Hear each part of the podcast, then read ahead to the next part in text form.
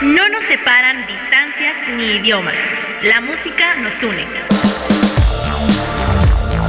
Bienvenidos a Mezcolanza con Ari Perón. Dos de la tarde, querida familia. Entramos con redoble de tambores. Pensé que era un reguecito de los cafres, algo lindo. Bienvenidos a esta emisión de Mezcolanza, capítulo número 12, emisión número 12, duodécima emisión de este programa. Y continuamos con nuestra temática de horror, cosas mórbidas y perturbadoras. Recordemos que la semana pasada hablamos de Joseph Batcher, el destripador de Francia. Y pues porque la gente lo pidió, porque aquí se hace caso a la comunidad de este bonito programa, pues votaron porque se hablara por un caníbal. Y la verdad la tarea fue algo difícil, algo complicada. Este es un tema interesante, el programa va a estar bastante, bastante interesante. Sucedieron muchísimas cosas en esta semana, pero antes de proseguir, pues Muchísimas gracias por estarme acompañando aquí a mi querido Chino Reyes en los controles y producción de este espacio, a Rafita y su mandarina que anda aquí en chinga haciendo el Instagram Live, al cual ya se pueden ir uniendo a través de la página de aquí de Radioland, Radioland MX. Aquí saludos, eh, opiniones, comentarios, quejas, todo se lee en la medida de lo posible. Y bueno, continuando con esto, eh, la gente votó por un caníbal y pues... Eh, son muchos casos conocidos como Chikatilo, el carnicero de Rostov eh, y muchísimos, muchísimos más. Es un tema tabú, incluso en mi colonia, el caníbal de la Guerrero. Eh, con una historia pues bastante interesante, aunque un poco trillada, por eso decidí no meterlo. Pero el asesino serial y caníbal que conseguí el, para este programa, pues sí los va a dejar atónitos porque no es bastante conocido, en especial en este lado del mundo. Pero antes de seguir, pues... No sé si mis queridos compañeros, o bueno, Rafa no, porque Rafa está bastante entrado con su mandarina en este momento. Eh, si tienen caníbales favoritos o qué les gusta de estas personas. Recordemos que la gran mayoría, pues conocimos este tema, pues gracias a la adaptación cinematográfica del Silencio de los el Doctor Hannibal Lecter, interpretado magistralmente por Anthony Hopkins. Eh, también la novela en la cual se basó la, para hacer la película, pero no sé si ustedes tengan algo que aportar como introducción para este programa sobre caníbales, mi querido Chino, mi querido Rafita. Pues es que no recuerdo el nombre de la película, pero se acuerdan de algo de los Andes, que eran unos argentinos que... Uruguayos. Uruguayos o argentinos. Sí, sí, claro, ese caso famoso. Que terminan comiéndose a, los fallecidos, a los muertos que, estaban, que venían en el avión y se terminan comiendo la carne. Digo, es un, un tipo de canibalismo, ¿no? No es una forma... Es una forma de sobrevivir y no por gusto, ¿no? Exacto, ese caso, el caso de los Andes, no recuerdo si tiene otro nombre, pero fue un caso muy famoso en el cual el equipo, un equipo de Uruguay, de un deporte, tuvo un accidente en avión, cayeron obviamente en la cordillera de los Andes y para sobrevivir tuvieron que comerse a los fallecidos del vuelo, un caso bastante sonado en su momento eh, y como dice Rafa, fue un caso de supervivencia, no es por gusto, sino por simplemente sobrevivir un día más. Afortunadamente el equipo fue rescatado, pero esta historia pues sin duda sembró eh, una base para el canibalismo contemporáneo en América Latina. Mi querido chino, algo que quieras decir. Pues... no, lo único que me gustaría decir es que... Eh, no me coman a mí. No me coman a mí, No me coman.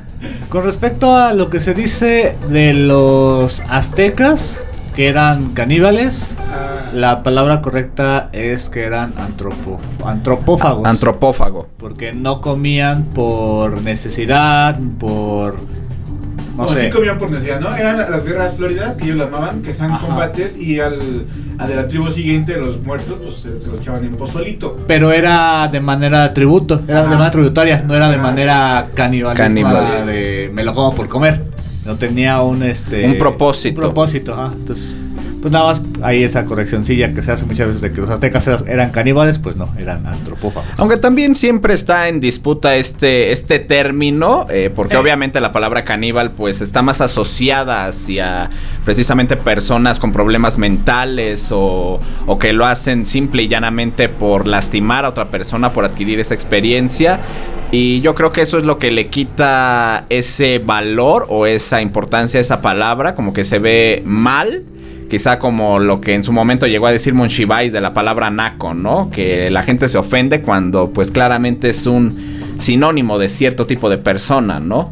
Que no siempre tiene que ser eh, delincuente, algo así con la palabra caníbal. Pero gracias al chino y también como dijo Rafita, pues el pozole...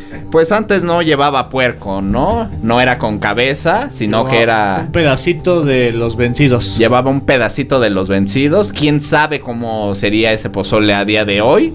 La verdad, maldita sea la hora en que los españoles llegaron. Que por cierto, también esa es noticia de esta semana. Este documento, pedazo de madera supuestamente salido de un barco vikingo. En el cual pues se afirma que los antiguos vikingos llegaron primero a este país. Llegaron primero a América y no Cristóbal Colón.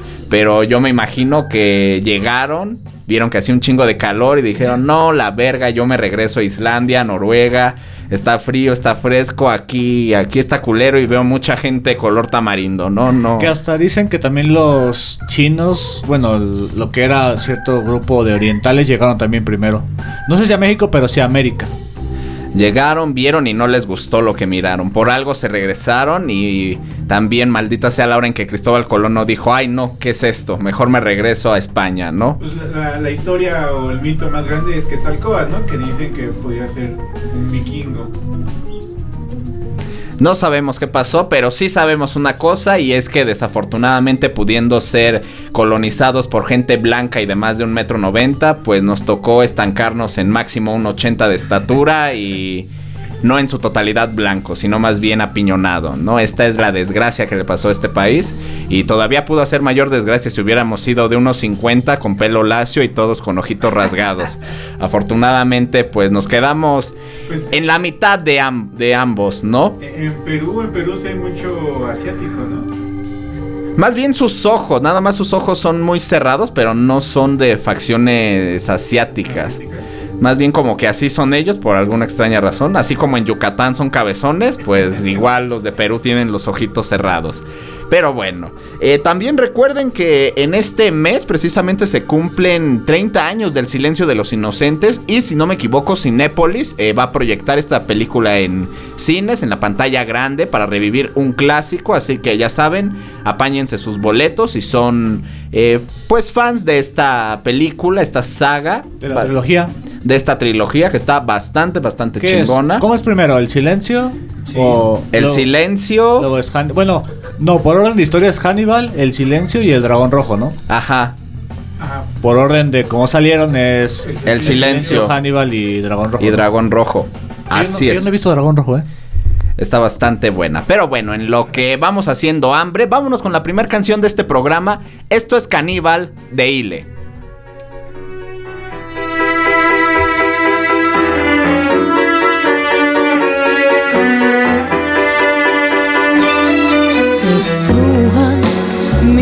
Sentidos. No puedo despertar. Mi cuerpo ya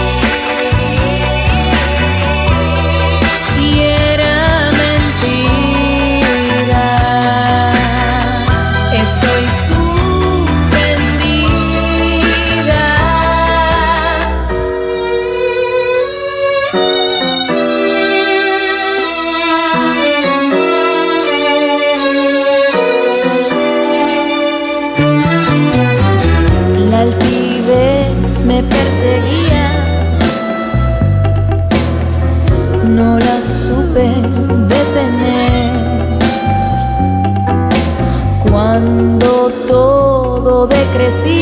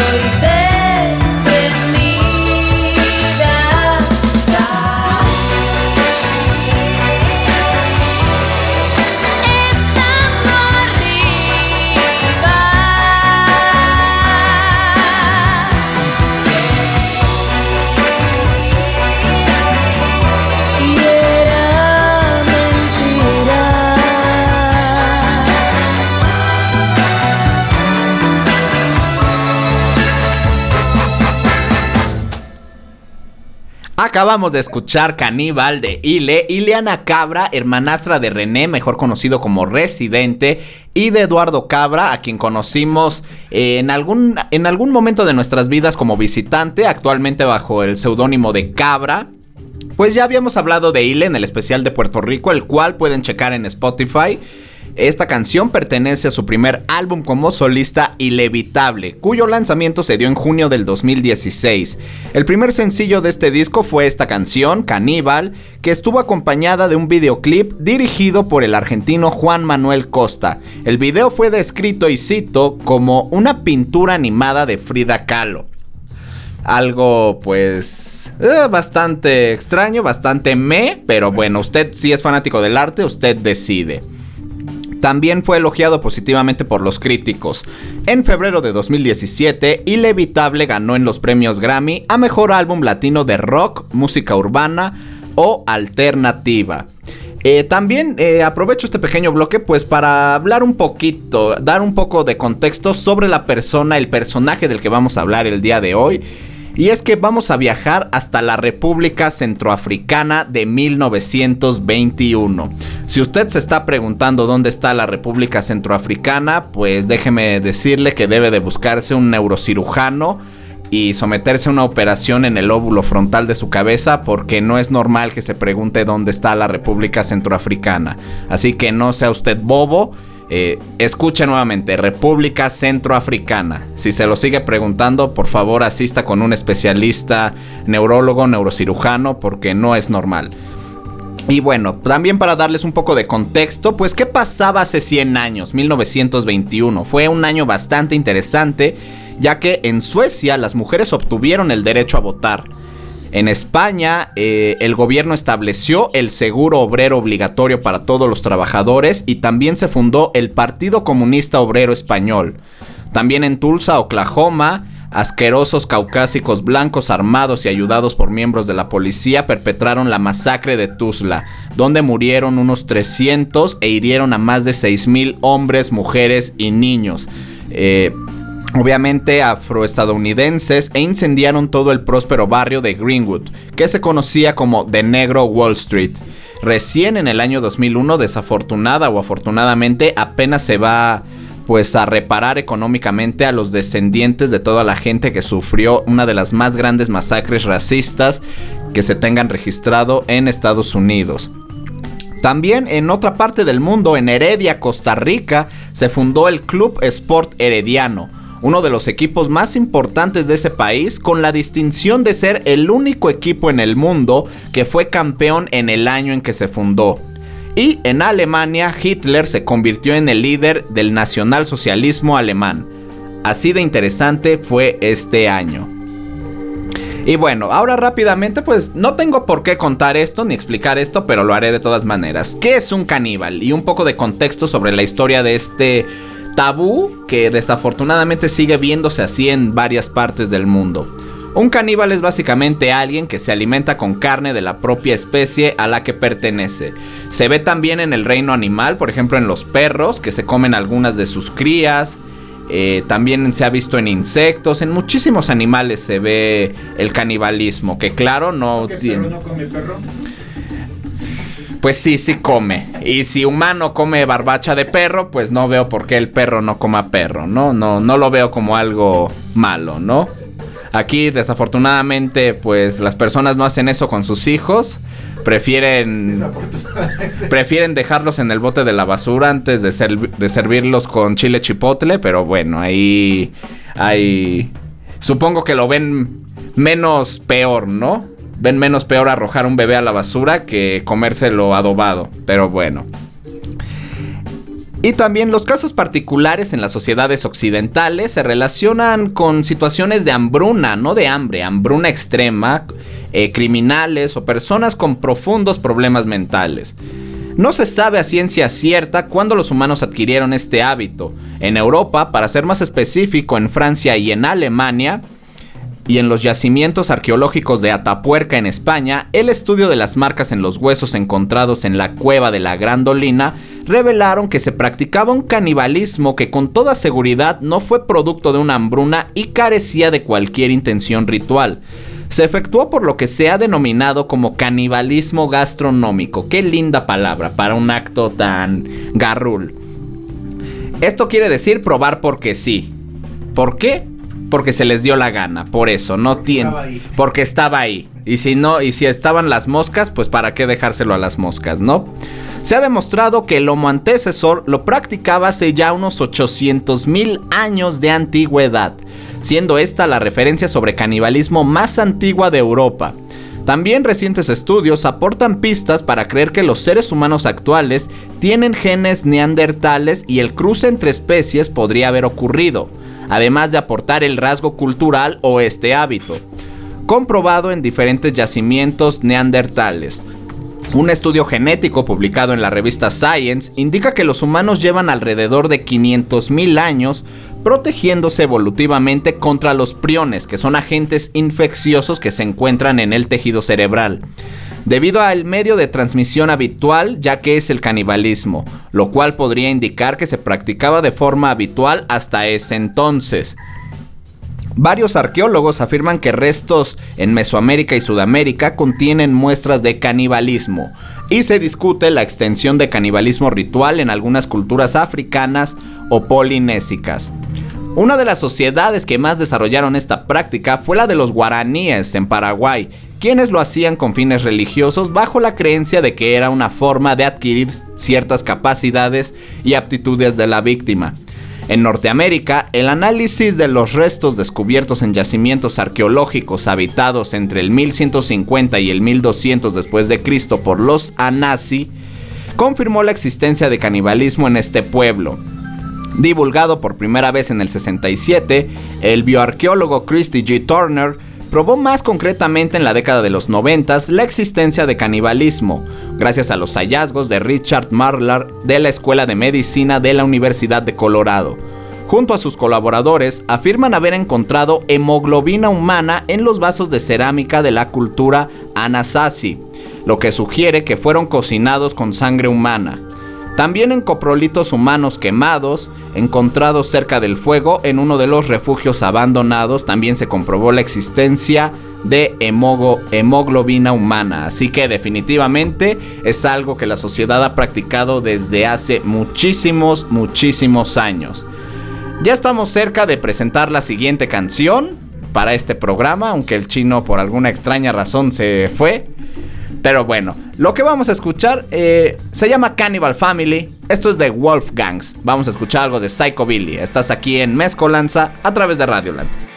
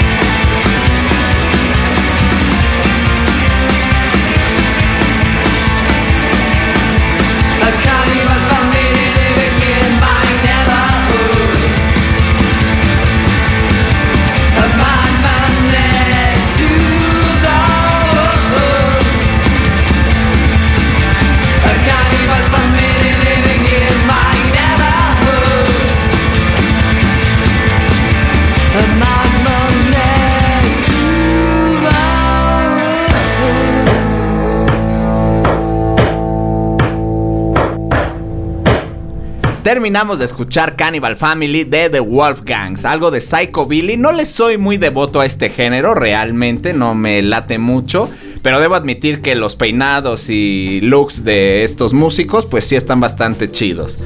Y bueno, este es un grupo francés, obviamente de Psycho Billy, y este tema pertenece a su primer álbum, Shout with the Devil, que se lanzó en el año 2011. Ahora toca hablar sobre algo bastante interesante y son los peligros de comer carne humana, porque desafortunadamente sí hay riesgos. eh, y riesgos bastante graves de comer carne humana, sobre todo para el que come, obviamente. Obviamente, chino, ¿qué pregunta es esa? Obviamente para el que degusta, pues existe riesgo, sobre todo si la carne no está bien cocinada o se adquiere de cadáveres. Y este pequeño bloque pues lo dedico a la salud, ¿no? Por si hay alguien aquí interesado en practicarlo, pues le recomiendo primero que se instruya, que se eduque y pues después lo intente. Eh, y es el Kuru. También llamada temblor de miedo, es una enfermedad neurodegenerativa e infecciosa causada por un prión, que es una partícula formada por una proteína alter- alterada en el tejido cerebral. La palabra kuru en lengua aborigen significa temblor con fiebre y frío. Uno de los signos que manifiestan los afectados por dicha enfermedad fue inicialmente descrita a comienzos del siglo XX en Nueva Guinea y comenzó a investigarse de manera científica en la década de los 50. Su desarrollo es lento y el periodo de incubación puede durar hasta 30 años. 30 años, imagínese usted nomás un periodo de incubación para una enfermedad de 30 años. Ni siquiera el COVID o el herpes, que tienen pues una, un periodo más eh, ligero, pues esto no lo tenía, ¿verdad? Una vez que se manifiestan sus síntomas, resulta letal y los pacientes fallecen en un plazo máximo de un año.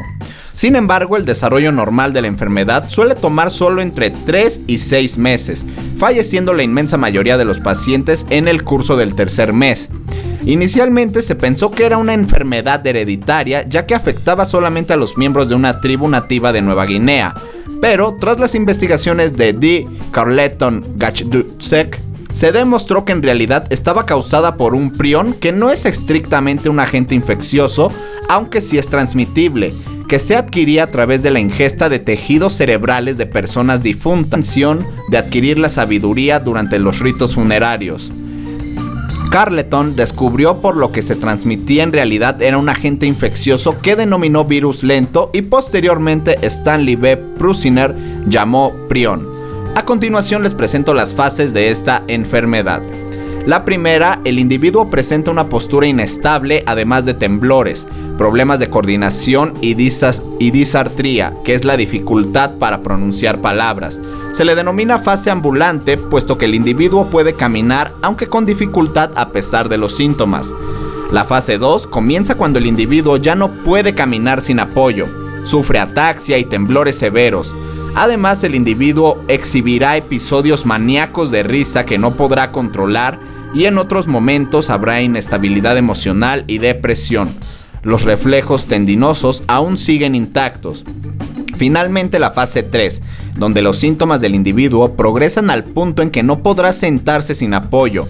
Surgen nuevos síntomas como la disfagia, que es la dificultad para tragar, que puede conducir a una desnutrición severa.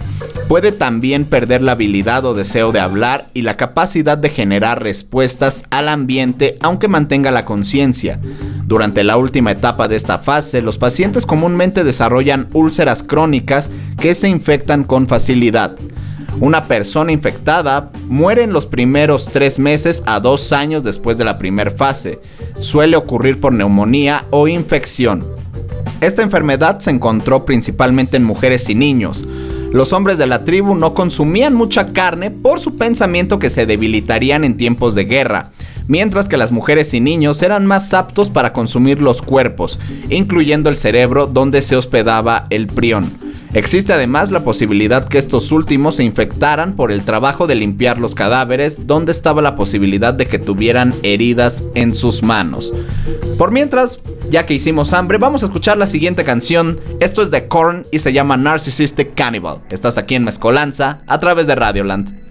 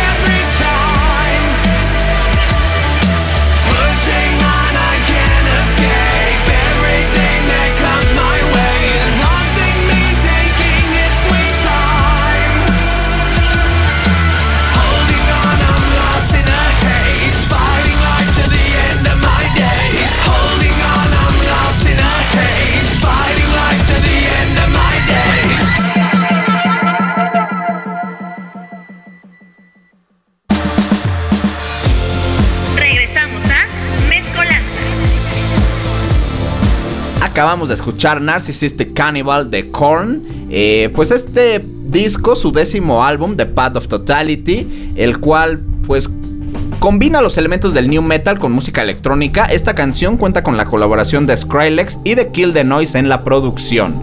Fue un disco que en su momento fue bastante criticado, otros lo aplaudieron. A mí personalmente me gusta que, que haya innovado Korn, que se saliera del new metal y experimentara. Y me parece que el resultado no pierde energía, ni tampoco las ganas de hacer headbanging. Así que para mí esto fue una manita arriba por parte de Korn.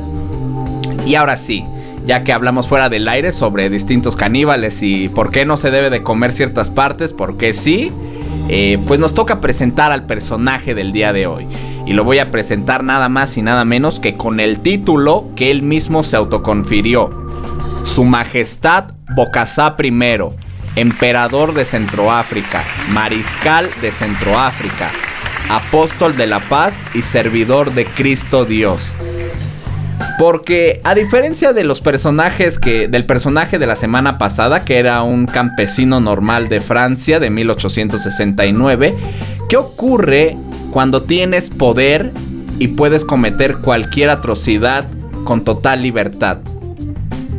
Es la fantasía sexual de cualquier persona mala tener poder y no poder ser juzgado. Y este es el caso de Bocasá I. Así que vamos a conocerlo porque su vida es bastante, bastante interesante. Oye, está buena su descripción de Instagram, ¿eh? No saben, no saben. No. No, por, Por la imagen. no, por su título. Y por el título también. No, no, no. Hay una de cosas que no saben de este personaje. Así que vamos a empezar. Nacido el 22 de febrero de 1921 en Bobangi, Ubangi Chari, actual República Centroafricana, fue un militar, político y dictador africano. Fue presidente de esta nación desde el 1 de enero del 66, primero en calidad de dictador y a partir del 4 de diciembre del 76 como autoproclamado emperador del imperio centroafricano, hasta el 20 de septiembre del 79, cuando sería derrocado mediante un golpe de estado y sucedido por su primo David Daco. Él provenía de una tribu caníbal, su padre era un líder tribal en Bobangi, así que partamos desde ese simple hecho que venía de una tribu caníbal. Fue necesario invertir más de 20 millones de dólares. En el 2011 eso ya era 75 millones, solamente en la coronación del soberano. Se gastó aproximadamente un cuarto del presupuesto estatal en su coronación. Y si vieron la imagen que publiqué en Instagram y que se publicó aquí en Radioland, en la cual está vestido de una manera extravagante y tenía un trono de águila de 3 metros totalmente bañado en oro, pues háganse una idea de cómo fue la ceremonia. Eh, fue huérfano de padres a muy temprana edad, fue criado por su abuelo y por misioneros franceses. Recordemos que en ese entonces África estaba pues invadida por los colonizadores británicos y por franceses en el Congo y en República Centroafricana. También portugueses por todo el mundo cuando se estaban repartiendo África. Así que fue educado de esa manera. Estuvo presente en su ceremonia de coronación eh, un representante especial de la Santa Sede, aunque no hubo presencia de las casas reinantes extranjeras en el evento, ya que consideraban esto como algo absurdo, algo increíblemente surrealista que solamente podía pasar en México porque no era de sangre azul e hizo una ceremonia que haría temblar a la princesa Diana y a la reina eh, de Inglaterra, que parece que ya se va a morir, cabrón. Parece que ya se nos va a ir la reina Isabel porque desde hace días va a ganar Chabelo a Pinal. No sabemos quién va a ganar, cabrón, pero parece que sí porque canceló un viaje y estuvo internada en el hospital hace días y también le prohibieron ya tomar alcohol. O sea que puede, puede ser... Así que puede ser que Chabelo o Silvia Pinal se lleven la, la pachocha final. Tiene 95 años. O sea, ya también debe descansar la señora. Ya le toca. No, no, todavía está joven, está- está- Todavía está en su punta. Está buena para unas carnitas, ¿no? Ha sido reina desde el 53. Su reputa madre. Todavía no. 30 años de reinado. Ni Bocasá duró tanto. Pero bueno, continuamos con Bocasá. Eh, No hubo presencia obviamente de ningún país, a excepción de Francia. Aquí hacemos un pequeño paréntesis para explicar que obviamente había intereses del imperio francés, principalmente en los diamantes de la región y en uranio, material e indispensable para la industria nuclear en ese periodo para el gobierno francés. El emperador contaba con el apoyo de sectores populares que aún añoran su régimen. Aún a día de hoy hay gente que extraña a este cabrón, lo cual se me hace realmente perturbador. Muchos, muchos pensaron que Bokassa estaba loco y se le comparó con el dictador ugandés Idi Amin por sus egocéntricas extravagancias. La prensa rumoreaba que comía carne humana, pero ahora vamos a hablar de eso. Aunque al crearse un nuevo imperio se dijo que sería una monarquía institucional, no se hicieron reformas democráticas de importancia y la represión a los disidentes continuó siendo más que dura. La tortura era una práctica muy extendida e incluso se dice que Bokassa en persona participaba en los interrogatorios. A pesar de la dictadura, Francia continuó apoyando a Bokassa. El presidente Valéry Giscard era amigo y fiel defensor del dictador y suministró al régimen importante ayuda económica y militar. En respuesta, Bokassa llevaba frecuentemente al presidente francés a excursiones de caza de elefantes a África y obviamente proveía a Francia de los materiales que les mencioné. Con el tiempo, la prensa francesa se fue volviendo cada vez más crítica con la relación entre el presidente francés y el emperador africano, particularmente después de que se revelara que el emperador le daba diamantes como regalo al presidente. Un rumor muy extendido sobre las muchas aberraciones que rodearon la vida de este emperador fue conocido gracias al ministro de Cooperación francés Robert Galey, a quien Bokassa en un suntuoso banquete estatal le confesó, no se ha dado cuenta, pero acaban de comer carne humana. El emperador era un caníbal que comía la carne de sus víctimas. Según testigos, los frigoríficos del Palacio Imperial estaban atestados de restos de niños que habían sido asfixiados y torturados hasta la muerte en las mazmorras de Gragba. También el diplomático Jaime Peñafiel estuvo en la coronación y cito, fue una fiesta fantástica, se coronó en un palacio de deportes, reprodujo la coronación de Napoleón. La cena fue traída desde París, pero había un plato nacional centroafricano de carne, riquísima carne además. Y es que dentro de las extravagancias de Bokassa, eh, incluso mandó adiestrar caballos en Francia para que lo llevaran hasta su palacio. eh, igual que a Napoleón, tenía una corona de oro de laureles. Su ídolo era Napoleón. Era algo, pues, impensable para 1900 que una persona se coronara así. Y estoy más que seguro que se basaron en Bokassa para hacer esta película del príncipe en Nueva York con Eddie Murphy, donde se ve extravagante. Yo estoy más que seguro que tomaron inspiración eh, desafortunadamente en esta persona, aunque es una comedia, pero se tuvieron que basar en, en para hacer algo así.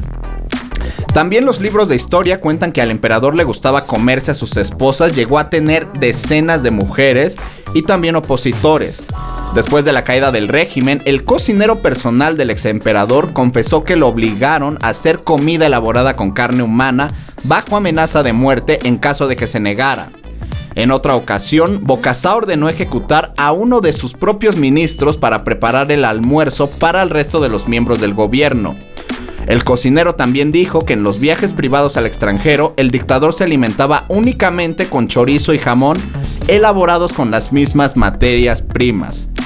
Cuando estuvo cansado de comerse a sus adversarios, empezó a matar personas de diferentes profesiones. Así fue como se comió al único matemático de su país, como escribió entonces el diario soviético Izvestia. En otras ocasiones, el emperador no se comió a sus opositores, pero los dejó pudrirse en pozos o se los entregaba como alimento a los cocodrilos. Durante su gestión, los atropellos y violaciones de los derechos humanos cometidos alienaron a sus benefactores en París. El emperador apeleaba a ladrones ante las cámaras de televisión en vivo con martillos y cadenas. También fue acusado obviamente de practicar canibalismo y Amnistía Internacional denunció una matanza de niños en Bangui. 100 niños fueron asesinados a pedradas y con el propio bastón del emperador al protestar contra los uniformes que estaban obligados a comprar en una fábrica de la familia real. Además, Bokassa participó presuntamente en la matanza ocurrida en la, en la prisión de Garakba de Bangui y estas despertaron la indignación y la condena internacional. Durante su juicio en el 87, los cargos por canibalismo no pudieron ser comprobados a pesar de las declaraciones de numerosos testigos. Esto debido a que los jueces que condenaron a Bokassa eran parte de su gabinete. Tuvo 17 esposas y más de 50 hijos, los cuales la mayoría murieron en la miseria. Y murió víctima de un ataque cardíaco el 3 de noviembre del 66. Si bien esa fue su causa de muerte, el emperador sufría de enfermedades del corazón, de los riñones y sufría varios ataques cerebrales. Y antes de su muerte, Bokassa se declaró a sí mismo como el décimo tercer apóstol de Cristo. Vida y obra de Bokassa primero. Pero en lo que aquí se oxigena un poco el cerebro de los que estamos aquí, vámonos con la siguiente canción. Esta canción no tiene que ser presentada, usted sabe qué canción es esta y la está escuchando aquí en Radioland.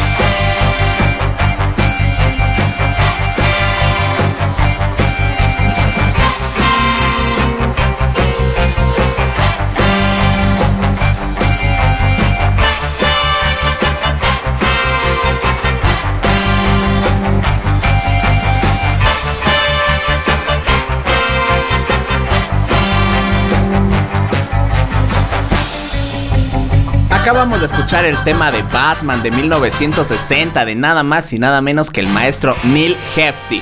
Y solamente hay una razón, una razón para escuchar esta bella canción. Y es que el pasado fin de semana se llevó a cabo la primer revelación de la DC Fandom donde nos dieron sorpresas a más no poder. Calmaron a toda la comunidad de frikis, gamers, eh, depravados y degenerados, pero no tanto como Bokassa, enfocados a los cómics. Pero antes de entrar a eso, eh, realmente parece surrealista. Bokassa falleció en el 96, ya aquí me corrigió el chino porque dije 66, un daño en mi en el prión de mi cerebro, La pero Matrix, Matrix. pero falleció en el 96. Esto parecería que se llevó a cabo en el año 1500, pero yo nada más los invito a que busquen en Google imágenes a Bokassa primero y vean la extravagancia de, de lo que fue su coronación, de lo que era él en persona. No, no, no puede haber un personaje más digno de estar en este programa que él. Normalmente los caníbales tienen una lista corta, pero se dio abasto. se dio abasto a más no poder. Vivió como quiso y comió lo que quiso. comió lo que quiso y destruyó a un país completo.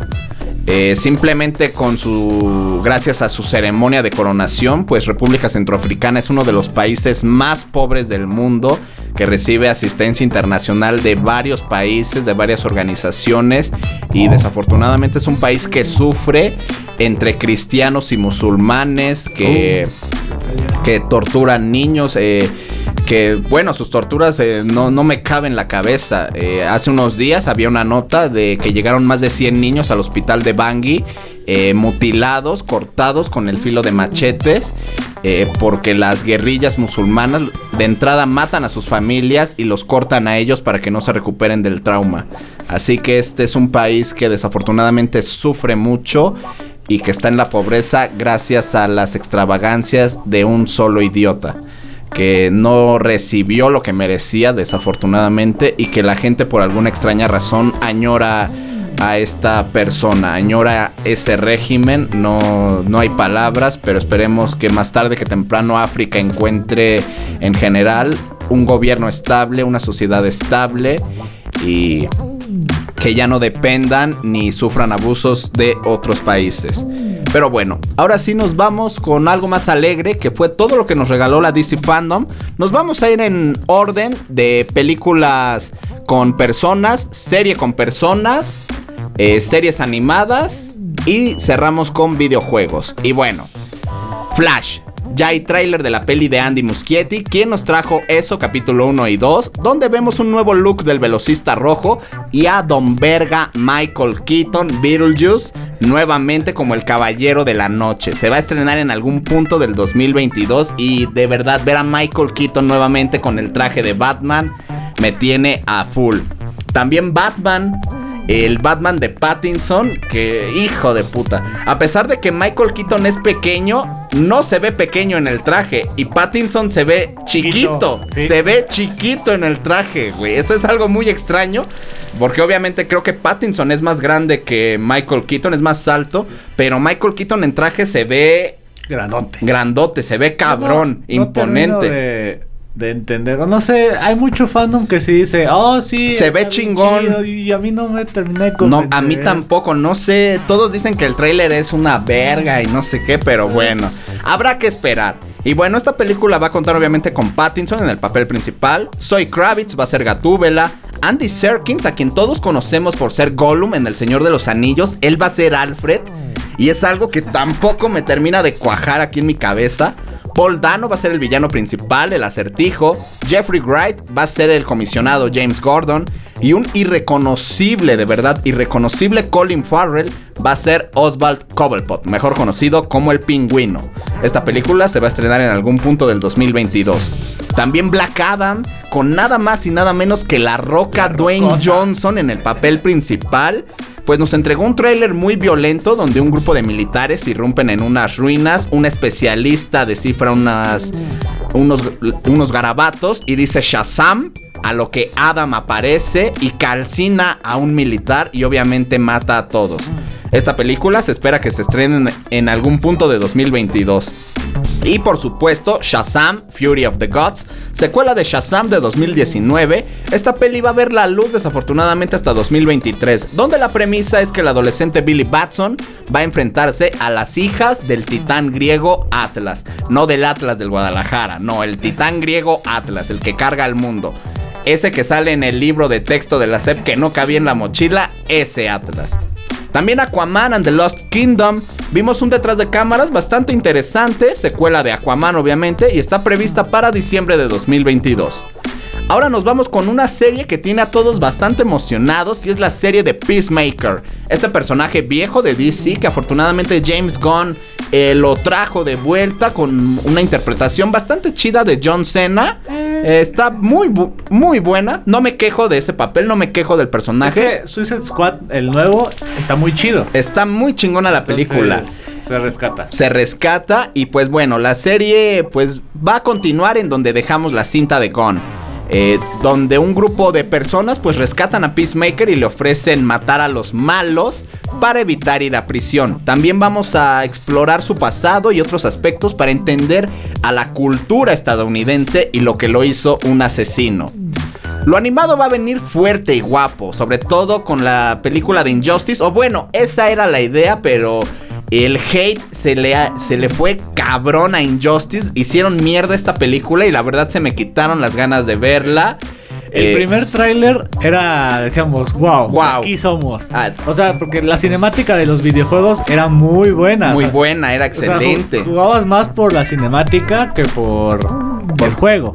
Pero sí, ver el segundo tráiler fue... Fue ya no. Dijimos, no. Así que bueno, de preferencia quédense con los videojuegos que están mejor y con los cómics que son aún mejores.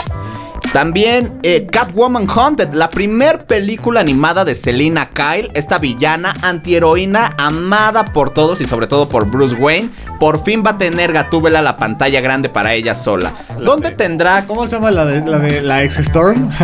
este... Ajá, Halle Berry. Ah, Esa fue muy malita. ¿no? fue muy malita. También la de... También la Gatúbela de... Michelle Pfeiffer. No, No, no, Pfeiffer, no, ¿qué de- pasó? ¿Qué pasó, Rafael? El día de la princesa. Eh. Ah, se me fue. Se me fue. ¿Quién? ¿La morocha? No, la que salió, la que salió con Michael Bay. Ay, se me fue, pero... El día de la princesa, esa. El día de la princesa, esa. Eh, tampoco no. Pero bueno, por fin va a haber película animada de Catwoman, donde básicamente tendrá que robar una gema Anne muy valiosa y escapar de un grupo de villanos que quieren su cabeza y va a tener que hacer pues pareja para salir de este apuro con Batwoman. Está previsto su lanzamiento para inicios de 2022, así que la mejor de las suertes y el estilo de animación va a ser como hentai. Se ve bastante chido. No les brillan los ojitos, así que no se me ilusione. No es tan kawaii, pero Pe- sí es kawaii. Pero se ve bastante lindo. Las series animadas, por su parte, van a venir con todo, sobre todo con el estreno de la tercera temporada de Harley Quinn. Por fin va a regresar la maldita Harley Quinn. Regresó con un, con un detrás de cámara de animación bastante gracioso, donde la trama central será básicamente la relación entre Charles e Ivy, e Ivy y pues muchas aventuras, mucha violencia y sobre todo, pues muchos golpes para cualquier inepto que se atreva a desafiar a la maldita Harley Quinn y a su equipo. Mucho King Shark.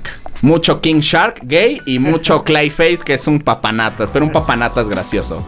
Finalmente, dos videojuegos me tienen nervioso ya que se mostraron los trailers de Suicide Squad Kill the Justice League, donde podremos jugar con cuatro integrantes del escuadrón. Harley Quinn, Deadshot obviamente líder del equipo, King Shark y el Capitán Boomerang que llegan a Metrópolis, ciudad que está siendo atacada por Brainiac, y las órdenes de la líder de todo esto, la maldita Amanda Waller, pues son simples, eliminar a la Liga de la Justicia que está siendo controlada por Brainiac. Este juego va a salir el próximo año. El otro juego es Gotham Knights, donde hay un periodo de decadencia debido a, a la muerte de Batman y del comisionado Jim Gordon, donde tendremos que ponernos en las pieles de los aliados del murciélago. Batgirl, Nightwing, Robin y Capucha Roja, quienes deberán trabajar juntos para detener la creciente ola de crímenes y caos que azotan Ciudad Gótica, así como investigar a la Corte de los Búhos. También está previsto para 2022. Si le quiere entrar sobre todo al segundo juego, le recomiendo que vea la película animada Batman contra Robin, que está en HBO Max, para que entienda un poquito el juego. Yo vi primero el tráiler del juego y después la película y quedé enamorado. Así que hay muchas expectativas, muchísimas cosas para todos los que somos amantes de DC, de Batman, de Superman, de Aquaman, pero del Aquaman tierno, no de este que parece motociclista de Harley, de Harley Davidson. No, ese güey no. El Aquaman bonito, el gay. Ahí te, ahí te va la, la pe- la pregunta obligada. No soy puto. No, no, no. Ah, ¿Ya se tumbó con esto que sacó DC a lo que viene de Marvel? ¿O están ahí en un quién vive? Porque digo, después de Endgame se ha caído Marvel, sigue manteniéndose, pero ya no es la expectativa. ya no es la hype. expectativa. Y ahorita DC está sacando más cosas. Que DC siempre ha sido mucho mejor en animado.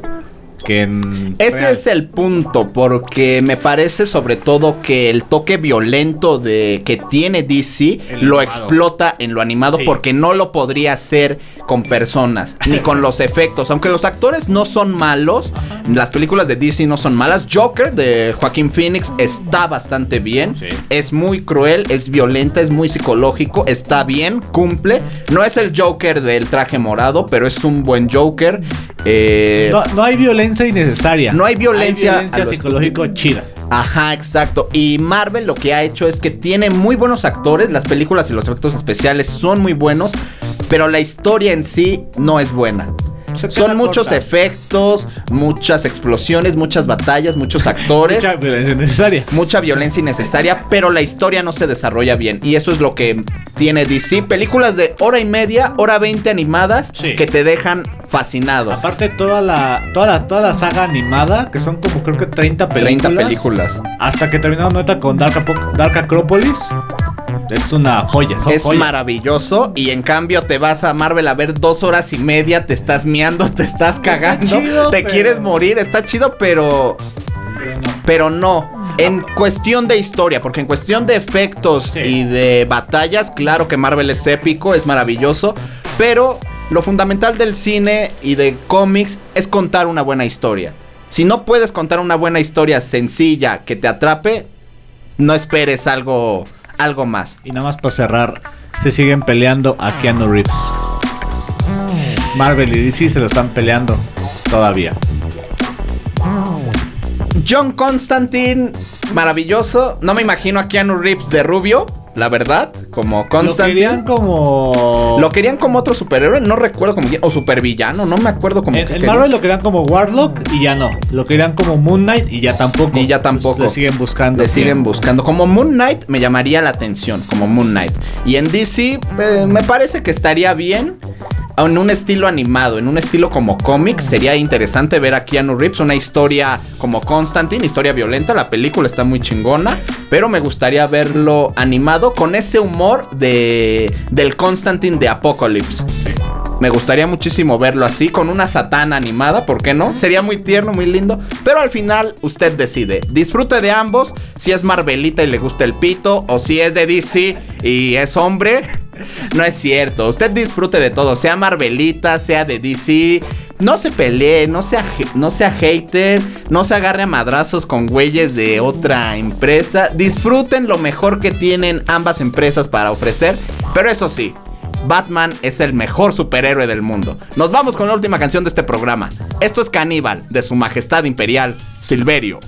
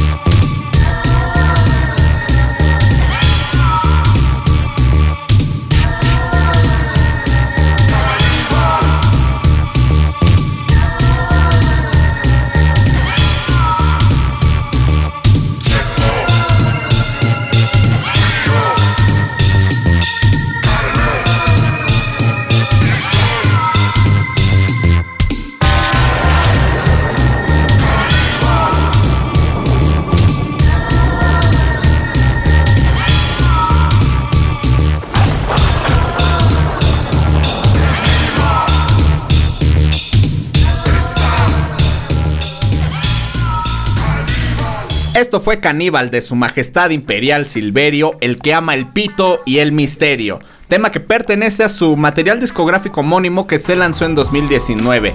Nos tenemos que ir familia, muchísimas gracias a los que se conectaron, saludos a todos los que nos faltaron, los que no, gracias por hacer el aguante aquí al programa, gracias al chino por sus comentarios críticos como buen eh, gamer, friquero, gamercero, lo que sea. Gracias a Rafita con esa hermosa playera de Best Buy que deslumbra. Gracias a todos ustedes, familia. Espero que les haya gustado este programa. Eh, sean Marvelitas, sean de DC, sean caníbales o no. Disfruten, respeten, guisen con cuidado. No usen aceite de coco.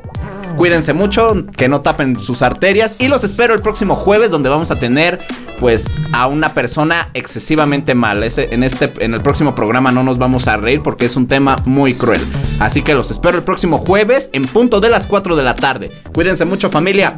Paz. El viaje de hoy ha terminado. No te pierdas la próxima emisión por Radio